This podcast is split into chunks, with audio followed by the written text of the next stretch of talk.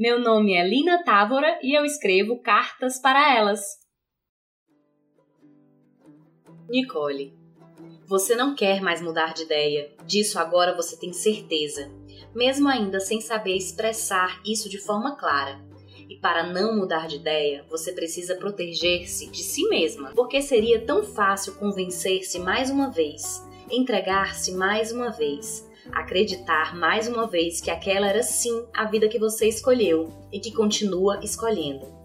Você, que admite muitas vezes não saber o que quer, sabe agora o que não quer mais. Na vida é assim mesmo que às vezes conseguimos seguir em frente, pela recusa de um caminho, pela descoberta do que não se quer mais, antes mesmo de se ter a consciência de como será esse novo percurso. E esse já é um grande primeiro passo, no seu caso, irretornável, eu diria. O casal modelo e ícone do teatro alternativo nova-iorquino sempre foi Charlie e Nicole, como os colegas falam, rompe. Porque foi dessa família que brotou a rachadura, uma traição, sim, mas também o constante deixar para lá dos seus planos por Charlie e por você mesma.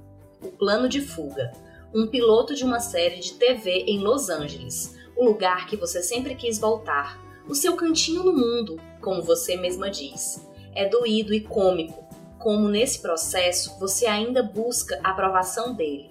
Um cara que representa tanto, uma mistura de marido, chefe, referência na dramaturgia e pai de seu filho. Lembra quando você fala que releu o piloto da série como se fosse Charlie e acabou achando tudo horrível?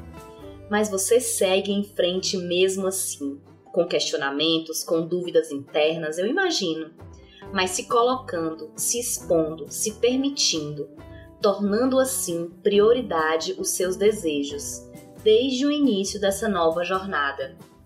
Eu poderia dirigir. Você fala para o grupo de executivos do seu novo programa logo nos primeiros ensaios, porque com Charlie essa ideia era sempre posta para depois na próxima peça, no próximo ano. Eram as narrativas que insistiam em se repetir. Assim, esse tempo nunca chegou. É bonito perceber então que você não se deixará levar mais num caminho sem expor e lutar pelos seus desejos. Lembrei de Glorinha e de Cabral no filme Separações, aquele de Domingos Oliveira. Realidades tão diferentes, mas com algumas semelhanças identificáveis nas relações de vocês. Ali também um casal de teatro, ali também um marido gênio e uma mulher que segura a onda por trás das cortinas. Lá também há ruptura, ainda que com um reencontro no final.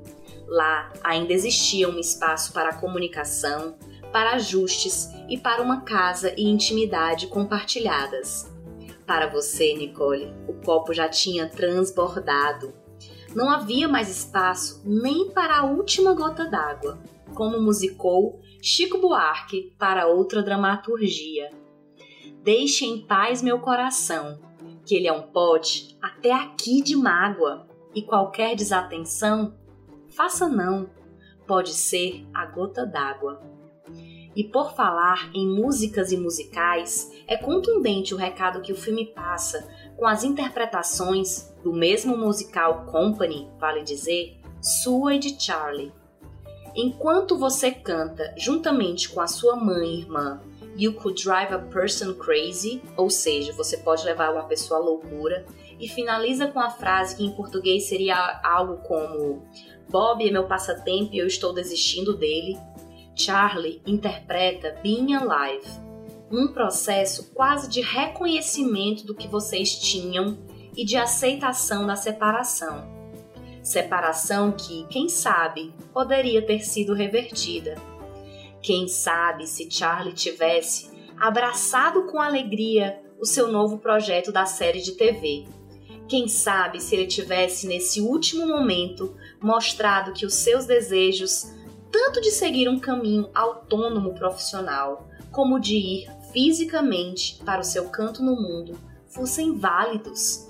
O copo poderia ter desafogado um pouco. Mas essa não foi a história de vocês. A comunicação já tinha sido esquecida. A saída, então, foi um avião. que levou você e Henry para o outro lado do país. Assim, entram advogados e uma dor imensa de uma nova dinâmica de dois pais que amam seu filho, que o querem bem, que cuidam e que brincam, mas que agora dividem dias, noites e feriados com essa criança, com percentuais desiguais de tempo com a cria, para agradar vitórias dos advogados de um lado ou de outro. Mas não teria uma saída melhor, Nicole? Vocês não tinham combinado de não terem advogados? E você tinha que sair assim, levando seu filho sem voltar atrás? Ah, Nicole, que estranhamento que tive ao ver você tomando essas decisões, porque no fundo me perguntava: mas não dava para ficar lá, para assim facilitar a vida do seu filho? E depois compreendi, porque era para o Charlie, mais uma vez, que você estaria facilitando a revelia dos seus interesses e até dos de Henry, que fica de fato tão feliz em Los Angeles, com os primos e a nova vida. Quando compreendi, me senti boba, por não ter entendido o seu lado logo de cara, por não ter percebido o seu sufocamento, a sua anulação. Me senti boba por simplesmente ter normalizado a sua situação naquele casamento, na qual havia um protagonista e você era coadjuvante. Em um único momento em que vocês realmente tentam conversar, sem mediações, o que aparece é raiva, rancor, choro e gritos. Não dava mais. Você já sabia. Agora seu cansaço do final do dia tem como origem o trabalho e os esforços satisfatórios, não o fato de viverem enclausurados num relacionamento, num emprego ou num estado de espírito pequenos demais. Elas sabem instintivamente quando as coisas devem morrer e quando devem viver elas sabem como ir embora e como ficar. Você vai tomando suas decisões e Charlie as dele. E mesmo sem um reencontro romântico entre vocês, vislumbro e fico feliz com o realinhamento de perspectivas, de planos e diria até de amor. Daquele amor que você escreve lá no começo em sua carta, aquele amor que nunca acabaria. Afinal, família vai além das paixões o que fica são os laços daqueles que lutam para manter o respeito e o carinho. E que sorte tem Henry por ter dois pais que, mesmo se perdendo, souberam encontrar o caminho de volta de si mesmos e assim uns dos outros.